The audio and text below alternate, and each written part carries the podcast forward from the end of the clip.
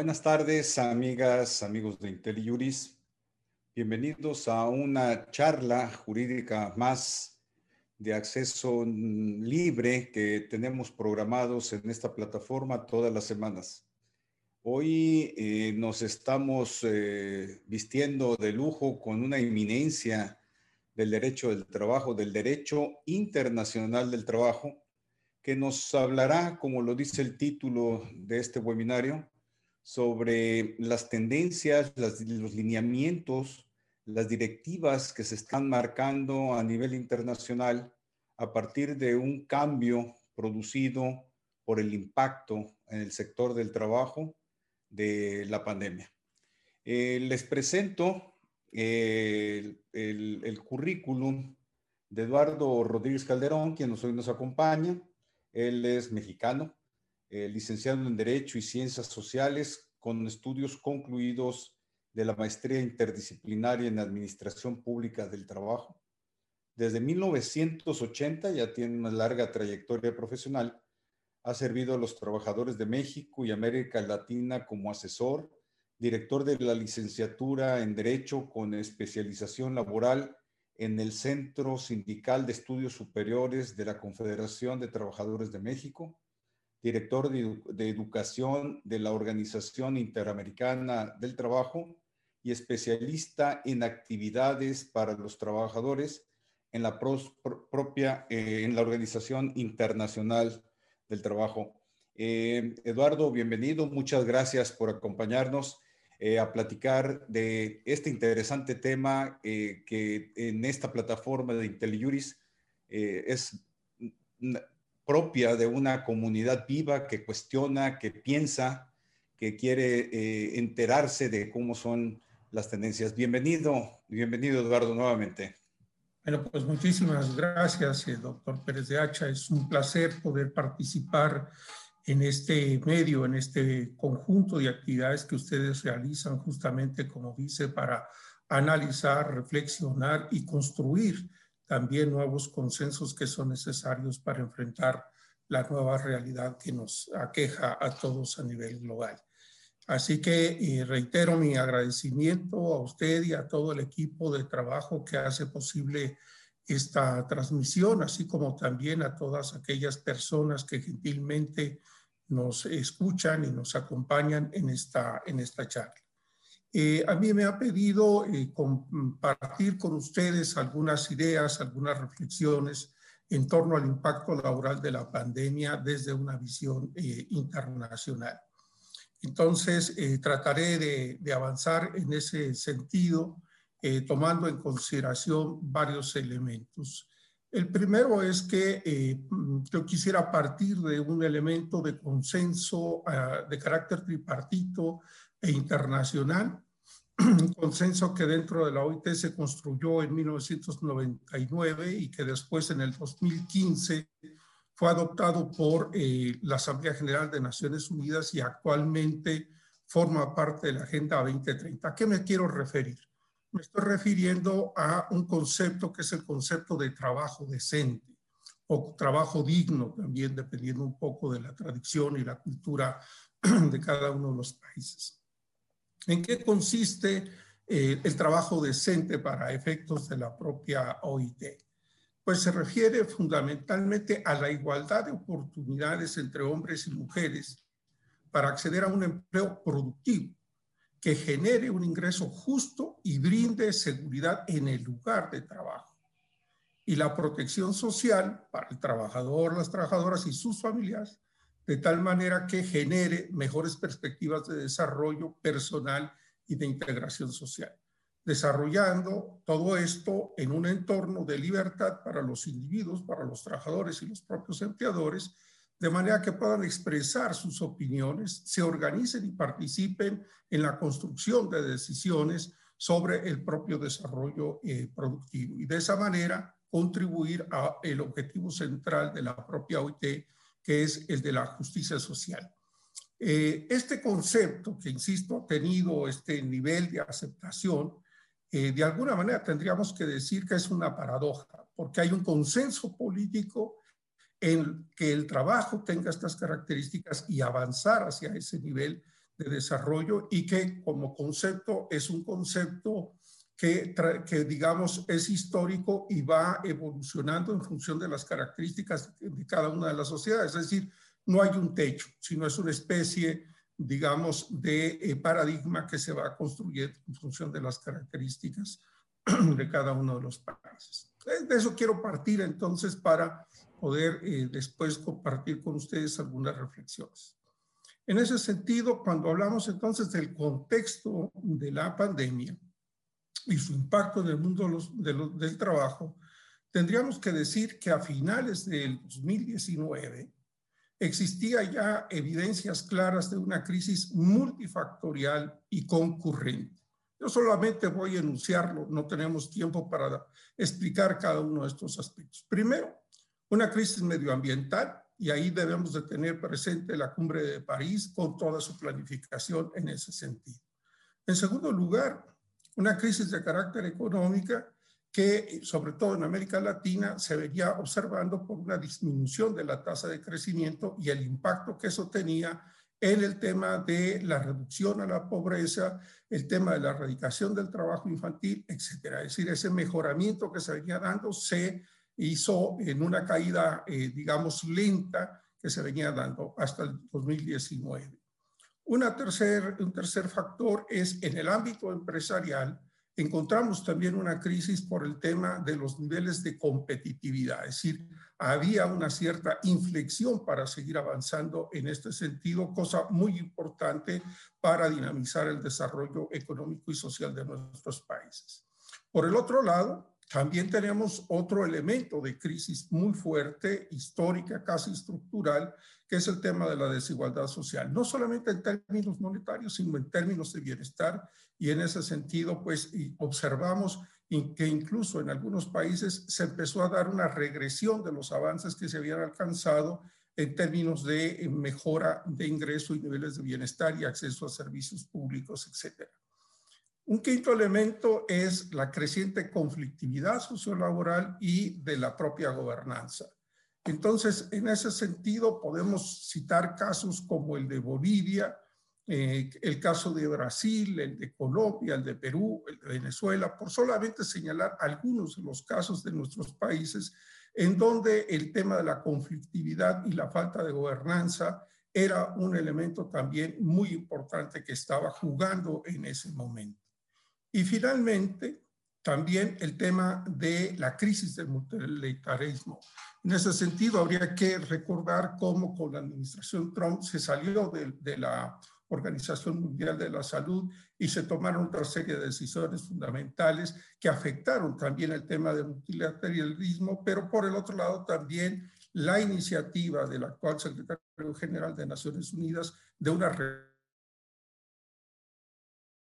forma del propio sistema, pero también había retrocesos en este, en este sentido. Ya más específicamente sobre eh, estos impactos eh, de la COVID en el mundo del trabajo. Yo quiero eh, señalar primero dos premisas mínimas, básicas para hacer esta reflexión.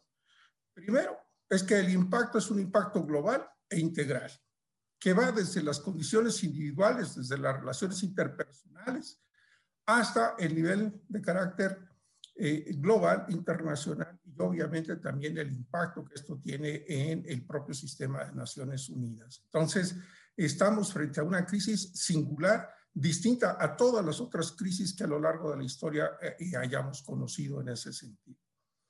La segunda premisa es que este impacto es un impacto heterogéneo.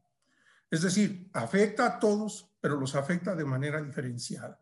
Pues en ese sentido, la incidencia no es lo mismo en hombres que en mujeres, en el campo que en la ciudad, en los jóvenes o en los adultos mayores.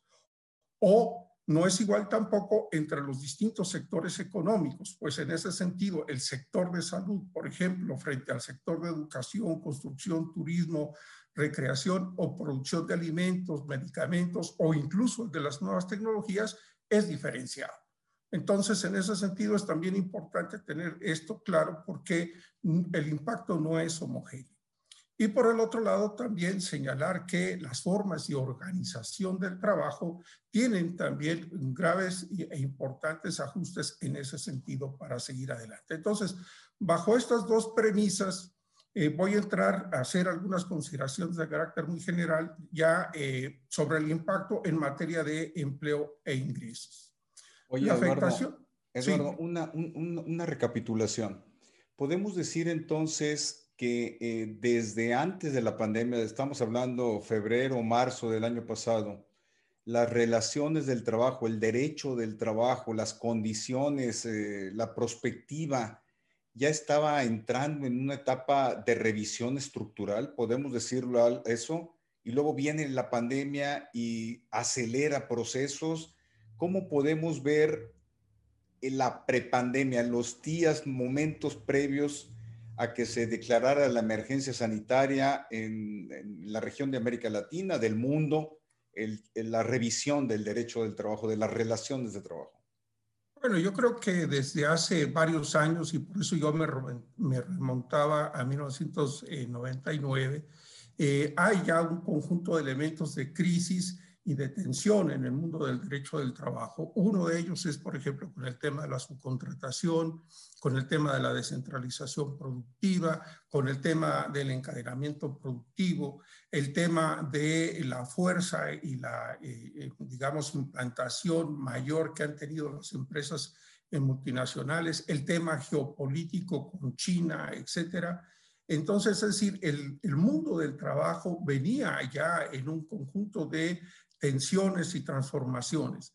Pero en algunos países de América Latina, esta situación incluso llevó a situaciones de gobernanza. Recordemos el caso del propio 2019 en el, en el caso del Ecuador o eh, también la situación que persiste en otros países como Colombia, donde hubo grandes movilizaciones, eh, justo que se estaban desarrollando e incluso tenían planificadas un conjunto de movilizaciones que tuvieron que suspenderse y que las transformaron en cacerolazos u otras formas.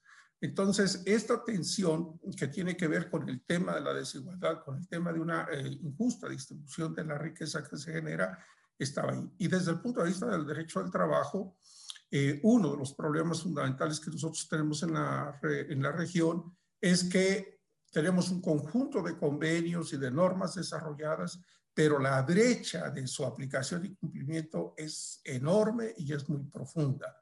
Entonces, ese conjunto de contradicciones estaban ya presentes y como tú bien lo señalas, la pandemia lo que viene es acelerar estos procesos de cambio y transformación. De acuerdo, perdón por interrumpirte, Eduardo. No, no, no, al contrario, pero, te, el tema es que me está, me está capturando y necesito eh, tener la precisión junto con quienes te escuchamos. Adelante, por favor. Y, luego, pues decías, ya, se viene, ya se viene la pandemia. Claro, entonces en ese sentido, por ejemplo, los estudios que ha hecho la OIT eh, señala que eh, ha habido una afectación hasta del 85% de los trabajadores con la pandemia en materia de empleo, con distintas manifestaciones. Y eso eh, se ha reducido mm, parcialmente para enero a un 77% de esta afectación de los trabajadores. Entonces ahí tenemos el sentido de que ha remecido a toda la estructura eh, de las relaciones laborales eh, formales y de la propia economía informal. Uno de los impactos que tiene que ver con la propia estructura productiva, pero también con el tema, es que se rompieron las cadenas productivas y el comercio internacional, salvo el tema del comercio eh, electrónico o virtual. Pero hemos encontrado a lo largo de estos meses el cierre de miles de micro y pequeñas y medianas eh, empresas que han cerrado definitivamente, es decir, no solamente han suspendido sus actividades, sino que han cerrado. Y buena parte de esto tiene que ver también con la reducción de la propia demanda. Cuando vemos el tema del ingreso de los trabajadores eh, por vía salarial, lo que nosotros eh, vemos desde la propia OIT, según los cálculos que se hacen, es que se redujo en 8.3% y que eso equivale al 4.4% del Producto Interno Bruto Global y en cifra de dinero podría ser más o menos 7.7 billones de eh, dólares americanos. Entonces, en ese sentido, estamos frente a, una situación eh, muy grave, pero también hay que decir que no todos son afectados de la misma manera y ahí las mujeres y los jóvenes son los más afectados. Y de entre mujeres y jóvenes, los jóvenes más que incluso las propias mujeres. Entonces, este es un elemento muy importante, igual que el tema del crecimiento de la economía informal. Si vamos a las condiciones de trabajo, eh, ahí eh, uno de los temas eh, fundamentales es el crecimiento del teletrabajo y junto con él es también el tema de la compatibilización entre el trabajo y las responsabilidades familiares, porque hay que tomar en consideración cuáles son las características de la vivienda de los y las trabajadoras y las condiciones de habilitamiento que tienen en términos de conectividad, etcétera, e incluso también con el tema de las clases eh, virtuales que los hijos están eh, siguiendo. Entonces, hay una situación de tensión que incluso hay una serie de estudios y estadísticas que demuestran que ha crecido la violencia intrafamiliar eh, con perjuicio fundamentalmente de las, de las mujeres. Pero ¿qué otros elementos se, se han visualizado en ese sentido? Mm, eh, tenemos, por ejemplo, el tema del uso de las vacaciones obligatorias, la reducción de las jornadas con reducción de los ingresos, la suspensión de las relaciones laborales, en algunos países le llaman perfectas o imperfectas dependiendo de los incidencia que tenga, y un elemento clave que antes estaba marginado, era el tema de la seguridad y la salud. Hoy el tema de la seguridad y la salud es un tema central, es un tema vital en las relaciones laborales. Es una condición fundamental para el propio desarrollo de las actividades eh, eh, laborales. Y por el otro lado, también, eh, dependiendo, insisto, en el momento de la pandemia, es el impacto que tiene sobre las negociaciones colectivas. En algunos países se suspendió. Se dijo, hasta aquí nada más, vamos a ver cómo sucede esto. Y a partir de ahí, entonces, después se reactivaron algunas negociaciones. La dinámica de las negociaciones colectivas en mucho obviamente tiene una cierta tendencia a la regresión. Si vemos otro componente de ese impacto, el que se refiere a las políticas e instituciones públicas, yo resaltaría al menos eh, tres o cuatro aspectos. Primero, el gobierno tomó decisiones en la inmensa mayoría de los países de manera unilateral. Por tanto, no se llevaron a cabo procesos de consulta o de diálogo que permitiera construir consensos y compromisos de los actores. Y eso ha tenido un impacto muy importante en los resultados y los efectos de la propia, contingencia. Es cierto que eh, la mayor parte de los gobiernos tomaron un conjunto de medidas de contención para eh, eh, restablecer el flujo económico y financiero de las empresas, el tema de la reducción temporal de los costos de servicios públicos, periodos de gracia sobre el tema de deudas o para el tema de pago de impuestos, eh, ingreso o subsidios, bonos a los hogares eh, más pobres, aunque en varios países hubo el problema de que no tenían la información estadística ni la infraestructura logística para poder llegar a hacer efectivo este tipo de beneficios a los trabajadores. Pero por el otro lado, también lo que nosotros encontramos es que hay una serie de redefinición de los servicios de la Administración Pública del Trabajo en materia de inspección, conciliación, mediación, lo mismo que también en la propia Administración de Justicia. Es decir, ahí se dio un proceso de ajuste muy importante que es necesario tener en cuenta también eh, para hacer este análisis. Pero otro elemento positivo, o un elemento positivo, es que la pandemia obligó a romper los compartimentos estancos dentro de la administración del Estado. Y de esa manera entonces se generaron comisiones en donde participa economía, salud, trabajo, eh, el tema de desarrollo, eh, comercio exterior, etcétera, de tal manera que eso permitió avanzar hacia la generación de unas. Un poco para terminar esta parte, quisiera hacer alusión a dos fenómenos de un impacto sociolaboral, es decir, que tiene que ver con lo laboral, pero va más allá también de lo laboral, y es el tema de la salud. O sea, no podríamos hablar de los impactos de, de, la pandemia sin hablar del tema de la salud. Y lo que teníamos, para decirlo de manera muy sintética, la pandemia eh, dejó al desnudo la incapacidad e ineficiencia del sistema de salud.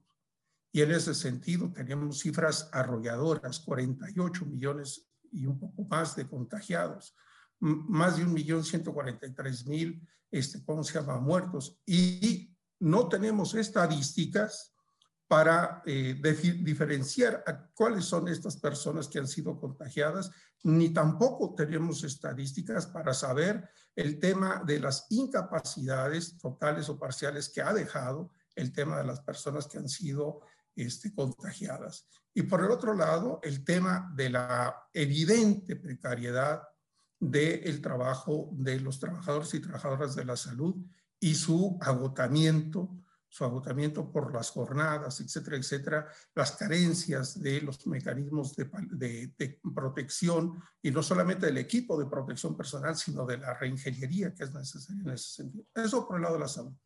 Por el lado de la educación, lo que nosotros tenemos en ese sentido es que 1.624 millones de alumnos inscritos suspendieron sus actividades de carácter presencial entre el mes de, entre el mes de eh, mayo y junio del 2020. Actualmente eso ha reducido, en varios países se ha regresado, pero tenemos una situación desastrosa en el sector rural, en donde muchas veces no tienen acceso a agua potable, a sanitarios, etcétera. Es decir, el tema de infraestructura educativa es un gran desafío. Lo mismo que la conectividad y el tema de la disposición de los recursos eh, necesarios para, para, digamos, acceder a las, a las clases de carácter virtual. Por tanto, un enorme reto que se tiene ahí, y es un reto de la sociedad en su conjunto, es el tema del regreso o retorno seguro a clases en ese sentido. Oye, Eduardo, sí. sí, tenía, no sé si tengas otro tema en relación con el impacto de la pandemia, porque en tu exposición, muy interesante, pues me van surgiendo preguntas, pero no sé si terminaste o, Tengo pendiente hacer algunas reflexiones sobre el tema de las organizaciones de los trabajadores. Ah, no, bueno, esa es una de las dudas que tengo, pues adelante. Bueno, muchas gracias. Bueno, eh, obviamente que las organizaciones de trabajadores y de empleadores han sido también impactadas sino solamente el trabajo individual, sino también en lo colectivo y los propios actores sociales. Eh, dos tipos de, de, reflexiones. En el ámbito eh, internacional y después me refería a algunas cosas en el ámbito interno sindical, si me lo permite. En el ámbito internacional, eh, si lo queremos ver así como desafíos y oportunidades, pues un desafío es el tema del cuestionamiento al liderazgo frente a la oportunidad, suficiencia, etcétera, de la respuesta de la organización frente a las necesidades de los trabajadores. Y en ese mismo sentido, en la pertinencia de la organización y por tanto entonces el desafío o la oportunidad de también generar nuevos servicios que den respuestas. Pongo un ejemplo que es, digamos, un elemento transversal, el tema de la seguridad y la salud de los trabajadores. La mayor parte de las organizaciones sindicales lo tenían digamos, como un elemento de tercera o cuarta consideración, salvo obviamente algunas organizaciones. Un tercer elemento es el elemento de la membresía. Es decir, estamos hablando de desempleo, estamos hablando de crecimiento de la economía informal, entonces obviamente eh, en tanto que la organización sindical está centrada fundamentalmente en un trabajo por tiempo, eh, en tiempo indefinido, fundamentalmente de, hombres, y por empresas, salvo algunas excepciones como Uruguay, Brasil, Argentina, etcétera, este, entonces cuando se da esa caída, se da también la caída de la membresía de las organizaciones sindicales y por tanto es necesario restablecer las estrategias de crecimiento sindical a nivel nacional e, e, internacional. Y ahí un detalle importante y es que el artículo 2 del convenio 87 señala que todos los trabajadores sin distinción alguna tienen derecho a organizarse sindicalmente y sin previa autorización, etcétera, etcétera. Entonces, eso implica que no necesariamente tienen que tener una relación de trabajo para poder estar sindicalizados, pero ese ha sido el prototipo, el modelo de organización sindical, es decir, que exista relación de trabajo. Es más, cuando el trabajador pierde su empleo es cuando más necesita la organización sindical, pero sale de la organización sindical generalmente. El tema de la autosuficiencia financiera, es decir, la caída del empleo es también un tema de recursos y eso implica entonces la necesaria optimización de los recursos. Y lo otro, que también tendríamos que decir, es que en la mayor parte de los países, con muy pocas excepciones, caso de Uruguay, en caso de Cuba, en caso de Bolivia, que existe una sola central sindical. Entonces nosotros enfrentamos también un tema de atomización y dispersión sindical, por lo que hay necesidad de avanzar hacia un tema de unidad.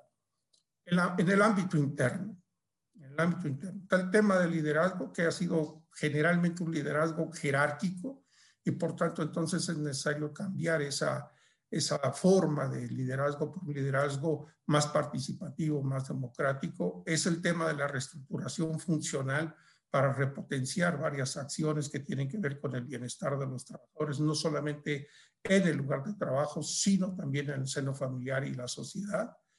Eh, es muy reconocible el voluntarismo que existe de muchos dirigentes y representantes, pero ese voluntarismo es generalmente empírico y es necesario profesionalizar, en el buen sentido de la palabra, la acción eh, sindical en ese, en ese aspecto. De una rigidez a una diversificación de carácter funcional y, e insisto, de una afiliación basada en la relación laboral a una eh, afiliación que tome en consideración este criterio universal de los propios trabajadores. Y por el otro lado, también eh, creo que hay necesidad de fortalecer la conciencia y la propia habilitancia. Este es el otro elemento que tenía y me queda solamente en la última parte que tiene que ver un poco con cuáles son desde mi punto de vista, cuatro claves fundamentales para el futuro, eh, digamos, eh, eh, de transición en el que estamos. No sé si aquí tú quieras hacer algunas consideraciones, Luis.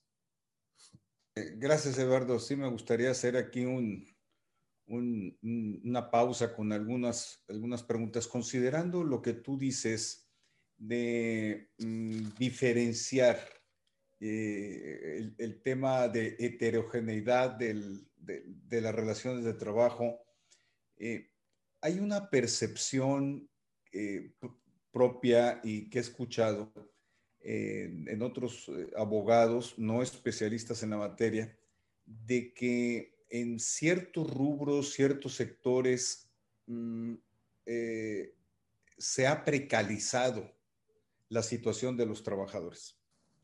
¿Podemos afirmar en términos generales que eso ha sucedido? una precarización por las, mm, eh, eh, la situación de despido del trabajador que está eh, en una búsqueda de fuente de trabajo, en un entorno económico que, no tiene oferta y por lo tanto precariza, afecta más la contratación y las, condiciones de contratación de los trabajadores. El tema de salud, que me, seguridad y salud, que me gustaría eh, enfocarlo en particular a áreas eh, sensibles, eh, trabajos sensibles, en, en, áreas especiales.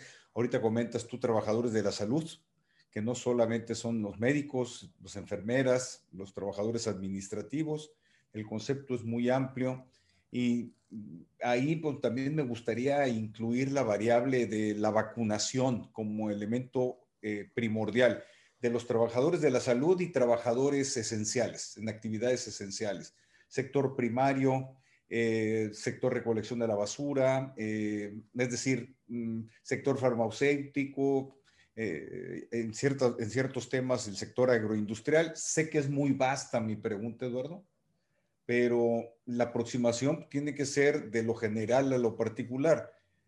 en concreto, precarización del trabajo. Se, estamos viviendo esa situación real que yo entiendo que era una tendencia que prepandemia se, se estaba atendiendo decididamente. Y respecto de seguridad y salud de los trabajadores, mm, ¿en dónde se está focalizando todo el esfuerzo eh, eh, internacional de protección al trabajador, de, de, sí, de, de cobijo a una clase que de por sí eh, tiene un derecho tutelar. Sí, eh, bueno, la primera cuestión de la precarización habría que decir que eh, en el mundo, pero digamos circunscribámonos un poco más a América Latina, la tasa de la economía informal rondaba, dependiendo de los países y si es urbano o rural, digamos en el 50-52%, y eso ha crecido. Y la, la, la, economía informal tiene todos estos elementos que tú señalas de precarizaciones y la falta de un contrato, la falta de un ingreso mínimo, de una protección social, eh, condiciones de inestabilidad, de eh, insalubridad en su propio trabajo, etc.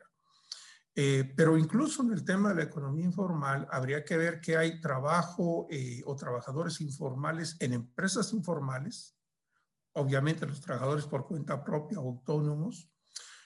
tenemos el tema de trabajadores en situación de, de informalidad en empresas formales e incluso en el propio gobierno de varios países. Entonces, es decir, esta situación eh, lleva a un tema de precariedad en condiciones de trabajo, pero el otro gran elemento de precariedad es lo que se refiere al tema de la estabilidad laboral. Nosotros fuimos creados, o por lo menos yo, eh, cuando tomé eh, la licenciatura en Derecho, digamos que la regla general era una relación de trabajo por tiempo indefinido o indeterminado. Hoy eso es una excepción en prácticamente todos los países de América Latina. Entonces, esa es una situación de una gran inestabilidad y, por supuesto, también que tiene un, efecto negativo, pues, para que las personas tengan una vivienda, acumulen un cierto ahorro, etcétera. Es decir, no tienen esas condiciones. Y, obviamente, esta inseguridad genera también otra serie de factores de carácter psicosocial y también de relacionamiento eh, en, en, términos laborales y fuera laborales. El otro tema, y que la pandemia lo ha dejado totalmente al descubierto, es que nuestros sistemas de seguridad social, que es esa red de protección que la sociedad construye de manera solidaria para eh, hacer frente a las distintas contingencias que tienen los trabajadores por un tema de salud, por un tema de enfermedad, por un tema de cargas familiares, etcétera, pero también de pérdida del empleo. Y lo que nosotros vemos en los países de América Latina es que es mínimos aquellos países que tienen un seguro de desempleo y que tienen, eh, digamos, una suficiencia en ese seguro de desempleo. Y esta es una de las líneas fundamentales que la OIT está impulsando en esta pandemia y que también en la crisis anterior, eh, digamos, se desarrolló. Podría seguir abundando más en ese sentido, pero simplemente decirte sí, la precariedad estaba antes y la precariedad ha crecido con como uno de los impactos de la propia pandemia. El tema de la seguridad y la salud. O sea, eh, podríamos decir que varios de nuestros países existe una normativa que define que debe de haber una política nacional de seguridad y salud, que existe una infraestructura, consejos nacionales de seguridad y salud, o como se llamen en cada uno de los países, que son tripartitos, que tienen algunos una estructura territorial o incluso sectorial, que establecen que en el lugar de trabajo tiene que haber una comisión mixta de seguridad y salud, que esta debe ser tripartita, etcétera, etcétera, etcétera que los trabajadores tienen derecho a la información, a la orientación, tienen derecho a la consulta, que incluso tienen derecho a negarse a trabajar sin responsabilidad si hay una situación inminente que ponga en peligro su salud y su vida. Pero todos este conjunto de principios han sido desarrollados, pero en la práctica era lo que yo decía. O sea, hay un enorme abismo. Sin embargo, la pandemia ha puesto esto como un tema de salud pública y como un tema que es indivisible del tema del mundo del trabajo. Entonces, son dos, son dos retos, son dos desafíos que se tienen, que es justamente el, el tema de cómo superar y, por tanto, el tema del trabajo decente para superar la informalidad y la precariedad y cómo garantizar estas condiciones de eh, un entorno saludable en el trabajo. Es muy penoso que una persona salga a trabajar y su familia quede desamparada por la muerte o la incapacidad permanente de quien fue a trabajar para darles un sustento. Ahora que comentas, Eduardo, eh, el de la estabilidad en el trabajo, eh, interactuando con amigos, conocidos, eh, familiares incluso, que estaban contratados bajo esquema de subcontratación, el golpe que primero sufrieron fue esos trabajadores en un régimen de subcontratación, porque realmente los desplazaron sin consideración alguna cuando eran propiamente trabajadores, en un esquema que podemos entender eh, de simulación o de encubrimiento de las relaciones eh, del trabajo. Y que eh, provoca reacciones que han, del gobierno mexicano, que han, eh, se han considerado radicales. Podrán ser radicales o no, no es el tema de hoy. Lo que quiero eh, enfatizar contigo es ese problema de la estabilidad del trabajo en contratación temporal, pues directa o a través de esquemas de subcontratación. Em, es lamentable lo que, lo que han vivido esos trabajadores eh, pero bueno, va en la línea de lo que tú estás comentando.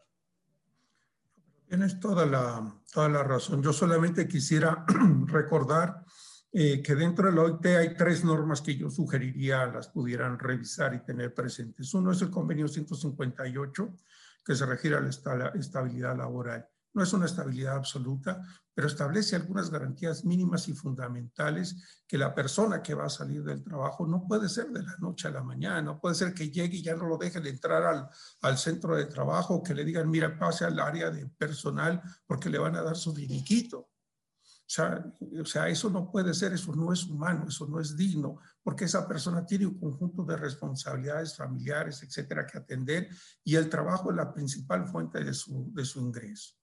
Lo segundo es el convenio 168, eh, que es el tema de la protección frente al desempleo.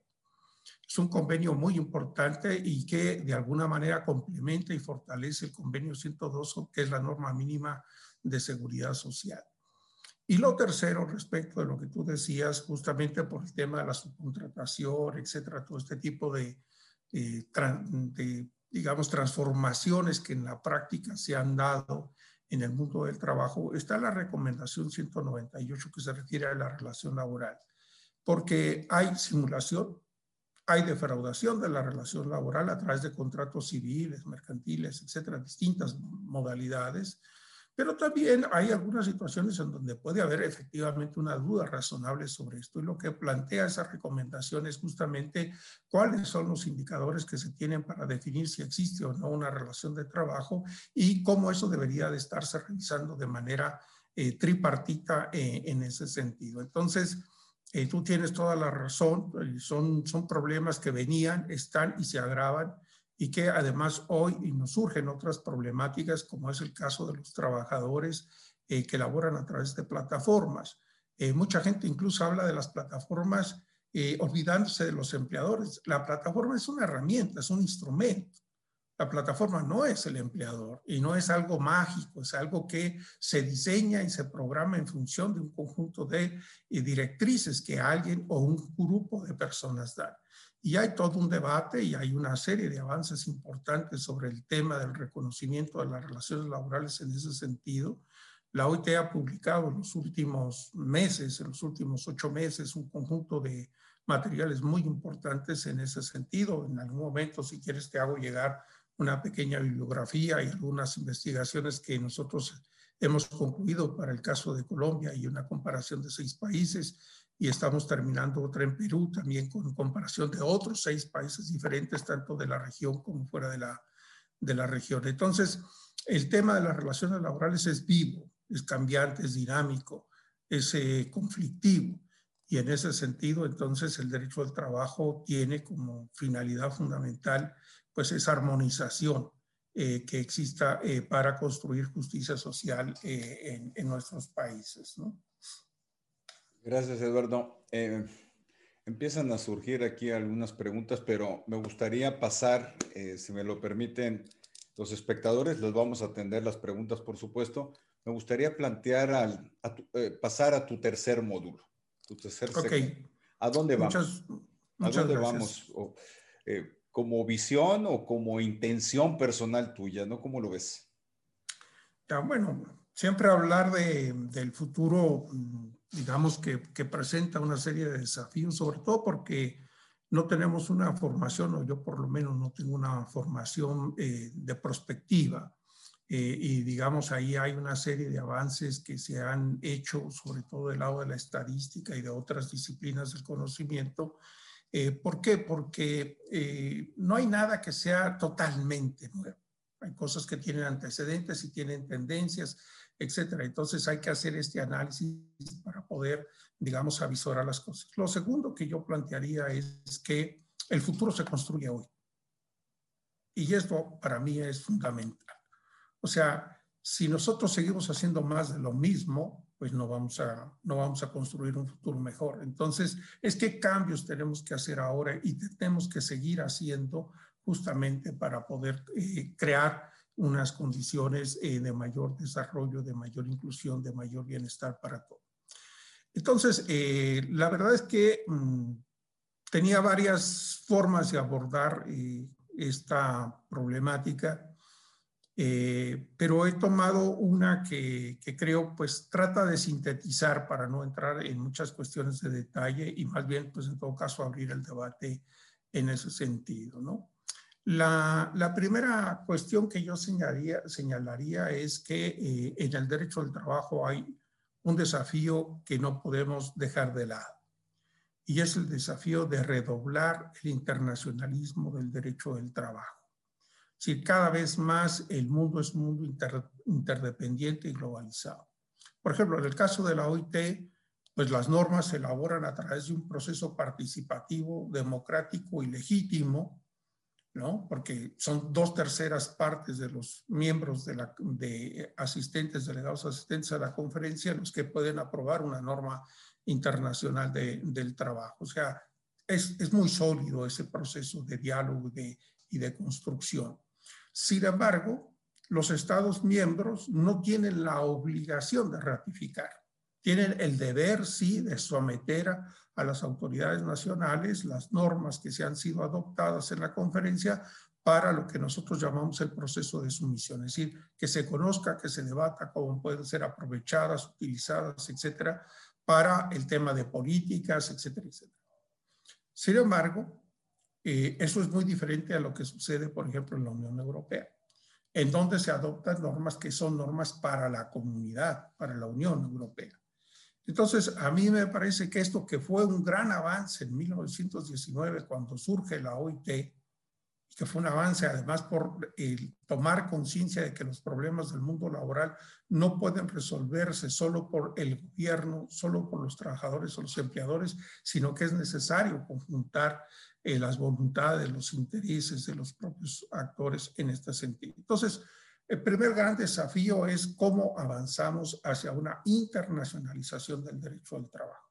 Desde luego que hay especificidades, niveles de desarrollo, etcétera, pero hay un conjunto de principios universales, de garantías básicas, y por eso incluso la misma OIT habla también de los convenios fundamentales y de los convenios de gobernanza y están en revisión justamente para eh, tratar de incorporar aquellos convenios que se refieren a la seguridad y la salud del trabajo dentro de ese bloque. Entonces, primer elemento es que tenemos que pensar que eh, frente a un mundo eh, más interdependiente y globalizado necesitamos normas que tengan una validez a nivel internacional, más aún cuando tomamos en consideración que las grandes empresas multinacionales son, eh, digamos, actores políticos, económicos, que tienen una implicación en todos y cada uno de nuestros países y no podemos dejarlos de lado. Segundo factor eh, que está relacionado con el anterior es el tema de consolidar el multilateralismo. Y dentro de él, dentro de esta reforma del sistema de Naciones Unidas, incorporar el tema de las normas internacionales del trabajo y armonizar los mecanismos de control normativo que existen en la OIT con los que existen en el propio sistema de Naciones Unidas. Segundo, ya está en la Agenda 2030 el tema de trabajo decente, pero esto tiene que ser una parte articuladora del conjunto de las políticas de cooperación para el desarrollo. Hay una reforma y esta reforma eh, cambia de alguna manera la construcción de los marcos de cooperación para el desarrollo sostenible y tiene como trasfondo fundamental en ese acuerdo con el sistema de Naciones Unidas y los países el tema de la Agenda 2030 en función de las especificidades de cada uno de los países.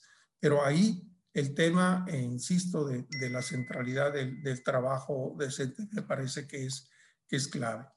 Lo, lo otro es eh, el tema eh, de la dimensión de género y la dimensión de los jóvenes. O sea, es el presente y es el futuro de nuestros países y no podemos dejar de lado las problemáticas específicas que tienen para el acceso al empleo, para el mejoramiento de sus propias condiciones.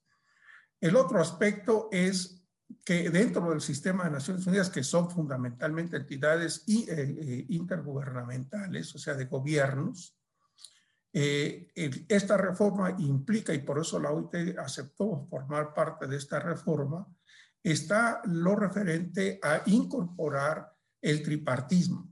Y ahí hay una diferenciación importante, es decir, la Organización Internacional del Trabajo es distinta de la Oficina Internacional del Trabajo. La oficina es el Secretariado Técnico y la oficina no representa ni es vocera de los, de los constituyentes. Por tanto, la interactuación que tiene que darse con eh, la oficina, el coordinador residente y el resto de las agencias es con los propios constituyentes. Ahí hay un desafío muy grande y hay una enorme oportunidad también para empleadores, trabajadores y los propios ministerios de trabajo Secretaría del Trabajo, como llamamos en México. Y lo otro es el tema de la sostenibilidad ambiental. Entonces, este multilateralismo tiene que tener pues varios elementos entre estos eh, que, eh, los que yo estoy señalando. Un tercer factor es el factor que tiene que ver con el tema de la protección social. O sea, yo entre broma y serio digo, si quiero saber cuál es el nivel de desarrollo de un país, me basta solo un indicador. ¿Cuál es el nivel de protección social que hay en ese país? Entonces acá eh, hay la necesidad de eh, seguir avanzando hacia la universalidad, la solidaridad, la participación democrática, la calidad y la sostenibilidad. Nuestros sistemas de seguridad social fueron creados, si ustedes lo conocen muy bien, bajo dos principios fundamentales, que para alcanzar la universalidad era necesario el pleno empleo. No tenemos pleno empleo, ni lo vamos a tener en los próximos 50 años. Entonces tenemos que modificar ese presupuesto para poder avanzar con el tema de la universalización. Y dos, que las prestaciones serían adecuadas, oportunas y suficientes porque los salarios serían remuneradores, como llamamos en México. Y tampoco es así. Entonces, si nosotros tenemos que más del 50% de la población económicamente activa no tiene una relación de trabajo y que los sistemas de seguridad social están fundamentalmente basados en contribuciones, tenemos que buscar otra manera de hacerlo. Y en ese sentido, la OIT lo que ha propuesto es justamente la construcción de pisos de protección social. Necesitamos fortalecer eso para tener esa red de protección y hacer a nuestras sociedades más resilientes frente a los impactos de eh, las crisis. Y el último eh, factor eh, o clave de carácter general es que necesitamos reafirmar, reconstruir un consenso eh, fundamental sobre eh, el tema de los derechos laborales basados en los derechos humanos. Es decir, los derechos laborales individuales, colectivos, forman parte de los derechos humanos. Pero tenemos que retomar y hacer una, una integración y una dinámica entre este conjunto para reafirmar esto como un patrón fundamental de conducta para el desarrollo en nuestros países. Si no es así, lo que generamos es más eh, injusticia, eh, más segregación, eh, más diferenciación entre, entre nuestros propios países y, y, también dentro de nuestros propios países. Entonces, estos cuatro elementos tienen a su vez un elemento de carácter transversal y es que nada de eso puede lograrse si no hay una participación democrática tripartita de los propios actores del mundo, de, del, mundo del trabajo. Entonces, ese es un, elemento que me parece que eh, llevamos. Nosotros muchas veces decimos, hemos ganado en democracia, sí, hemos ganado en democracia política, pero ¿cuánto hemos ganado en democracia económica y social? Y ahí está la realidad que nos dice que hemos avanzado muy poco. Entonces, son, insisto, grandes ideas. Y finalmente, sugerir, recomendar eh, que justamente para hacer esta reflexión sobre el futuro del trabajo eh, puedan eh, ustedes consultar, leer la declaración del centenario de la OIT, que es una declaración que reafirma un conjunto de principios y valores fundamentales del mundo del trabajo, pero que también establece un conjunto de lineamientos que no quise yo detallar aquí por razones de tiempo, entonces traté de poner estas grandes, cuatro grandes claves con este elemento transversal que es de carácter democrático. Eduardo, me, me surgen dos preguntas. Ahora que hablabas de esa participación de los tres grandes sectores, gobierno, empresarios y trabajadores. ¿Cómo ves el rol eh, que están realizando los, los, sindicatos desde mi desconocimiento de la materia? Es una apreciación empírica completamente.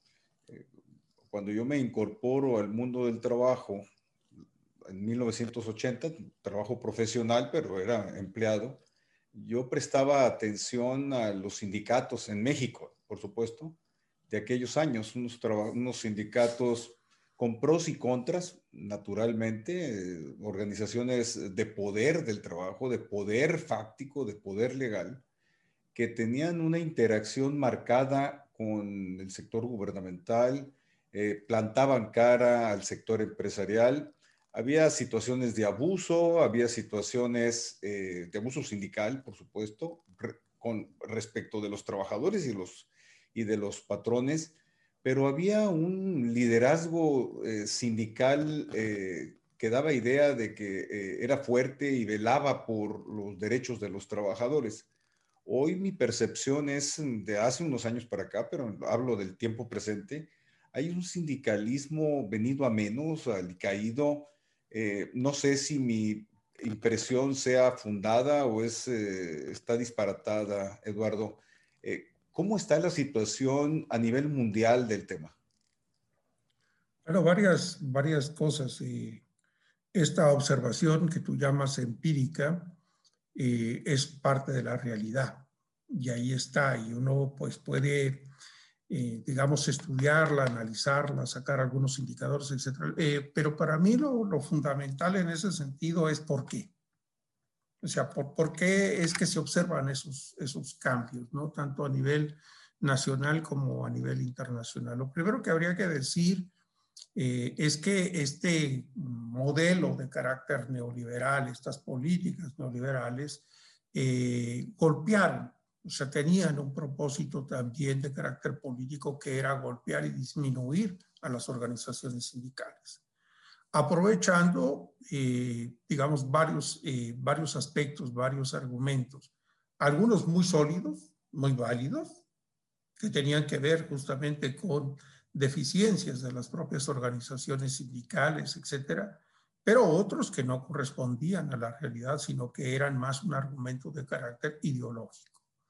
Entonces, eso eh, aunado a todo el tema de, eh, digamos, la reestructuración que se hizo del aparato productivo, del propio gobierno, etcétera, hizo perder eh, presencia, fuerza, membresía a las organizaciones sindicales. Y lo otro es que también se generó una mayor fragmentación o atomización y dispersión de las organizaciones sindicales e instancias como el Congreso del Trabajo, que en un momento determinado era, digamos, el gran lugar de encuentro de las principales organizaciones sindicales a nivel nacional para impulsar ese diálogo con el gobierno y esa construcción de un país mejor, mejor pues también obviamente ha tenido una serie de situaciones que no han permitido avanzar por ahí.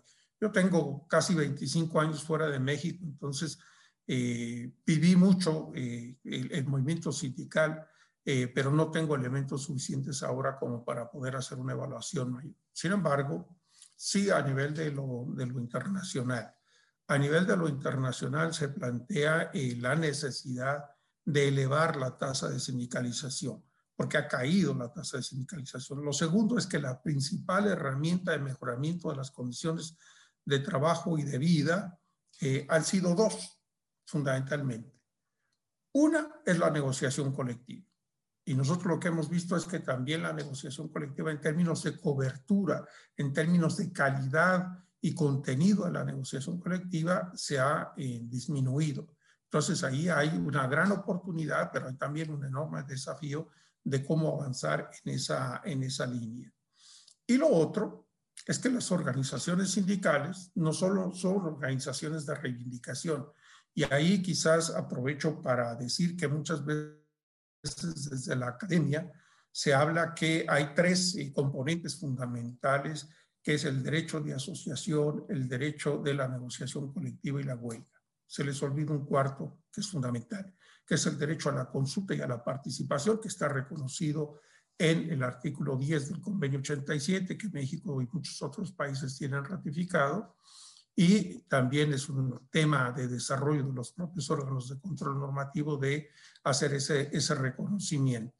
Entonces, este otro aspecto que tiene que ver con el diálogo, que tiene que ver con la eh, capacidad de incidencia en la parte normativa, política, institucional, de distribución de el gasto público.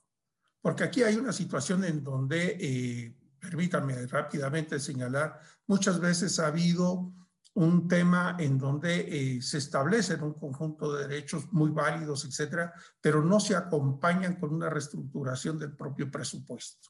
Por eso en algunos países, como el caso de Chile, España, etcétera, no puede haber reformas legales sin que se haga una cuantificación del costo y que implica para el propietario. Entonces, esto es muy importante porque un derecho que no tiene detrás una política, un programa, que no tiene detrás un conjunto de acciones que lleven a que eso se haga práctico, entonces es una mera declaración y no un derecho que genere un mayor bienestar.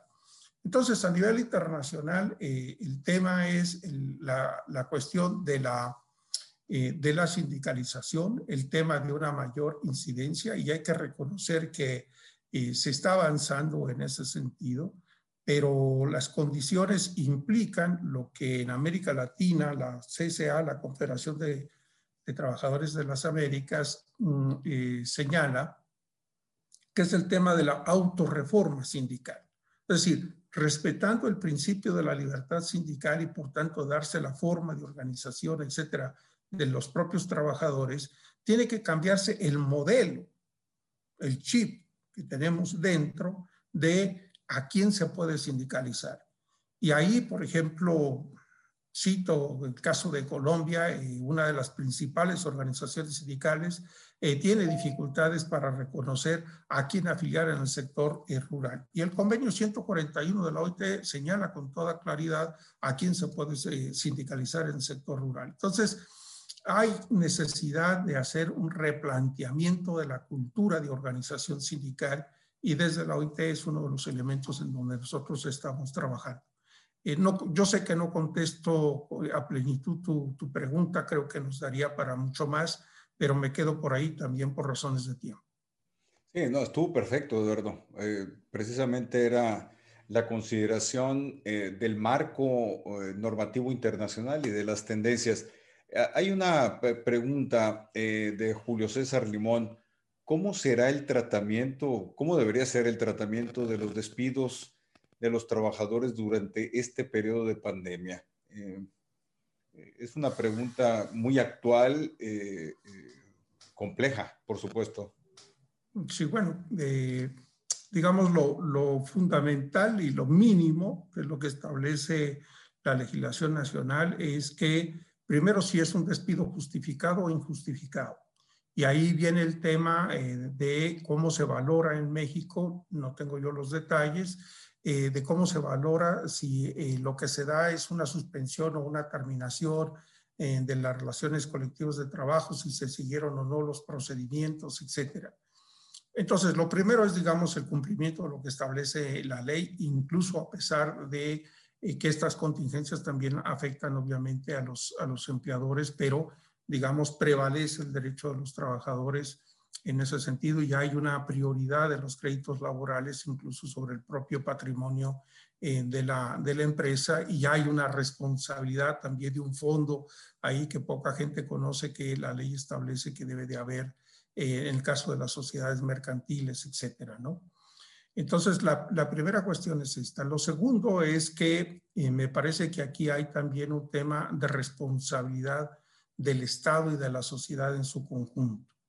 Entonces, el gran tema, el gran debate, el gran desafío es cómo avanzar a una política integral de empleo y a una política de pleno empleo. Si alguien pierde su trabajo, tendría que entrar a un proceso de recalificación, tendría que entrar a un servicio público de empleo para reubicarse, tiene que haber una reactivación económica en donde también se estimule la generación de más y mejores empleos, etcétera, etcétera. Entonces, no solamente es el tema laboral, sino es cómo se resuelve el problema del empleo, porque el empleo es la fuente principal de ingresos de los trabajadores. Entonces, habría que verlo con una dimensión jurídica para no violar los derechos que tiene establecidos, pero también con una dimensión de carácter social. Y por eso, y con esto termino, reafirmo la necesidad imprescindible de avanzar en la construcción de un seguro social de desempleo. Sí, este es uno de los temas pendientes eh, en México, sin lugar a dudas. Eh, Elías Leaños, Eduardo, ya estamos a punto de terminar, pero me, me, gustaría desahogar esta pregunta, está interesante. Dice don Eduardo, ¿cómo se puede incrementar en México el sindicalismo si cada día es mucho mayor la cantidad de personas que se encuentran en el trabajo informal? Yo le añadiría en subcontratación laboral o lo que se califican hoy y que los jóvenes lo están buscando mucho, ser trabajadores autónomos. ¿Cómo, cómo, englobamos todo ese, ese gran tema que es materia de otro webinario? Pero bueno, así en los pocos minutos que nos pues, quedan, Eduardo. Eh, trato de, de, dar un titular en ese sentido. Cuando hablamos de la autorreforma sindical y cuando hablamos que el tema del el desarrollo sindical no puede estar solamente basado en los trabajadores con una relación de trabajo dependiente. Es decir, los trabajadores independientes, autónomos por cuenta propia de la economía eh, informal, etcétera, tienen derecho a organizarse. Es más, eh, yo conocí, y, no sé si ahora se mantenga, pero varias de las... Eh, de las estructuras sindicales a nivel territorial de las principales centrales de México se llamaban de obreros y campesinos. Y veíamos que muchos de los trabajadores de los mercados municipales, de los tianguis, etcétera, estaban organizados. Eso tenía también que, que ver con esa capacidad y esa fuerza de representación política y de interlocución con las autoridades municipales y demás, porque ellos tienen como principal o uno de sus principales desafíos el lugar de trabajo y muchas veces son las calles, son los tianguis, etc. Entonces, resumo, invito nuevamente a hacer la reflexión sobre lo que dice el artículo 2 del convenio 87 que México lo tiene ratificado y dice, todos los trabajadores, sin distinción alguna, tienen derecho a organizarse sindicalmente. Y el Comité de Libertad Sindical la Comisión de Expertos en Aplicación de Convenios y Recomendaciones indican que tienen derecho a sindicalizarse no solo los trabajadores y trabajadoras asalariados públicos o privados. Entonces, hay que cambiar ese chip justamente para ir a, esa, a darle organización y voz y participación a este conjunto de trabajadores que hoy no la tienen. De manera individual, no vamos a resolver la problemática que tenemos. Gracias, Eduardo. Desafortunadamente se nos pasó el tiempo volando. Esto habla de la eh, gran materia, de la amplitud de la materia laboral, sindical, trabajadores autónomos, contratación laboral, trabajadores en el sector informal. Eh,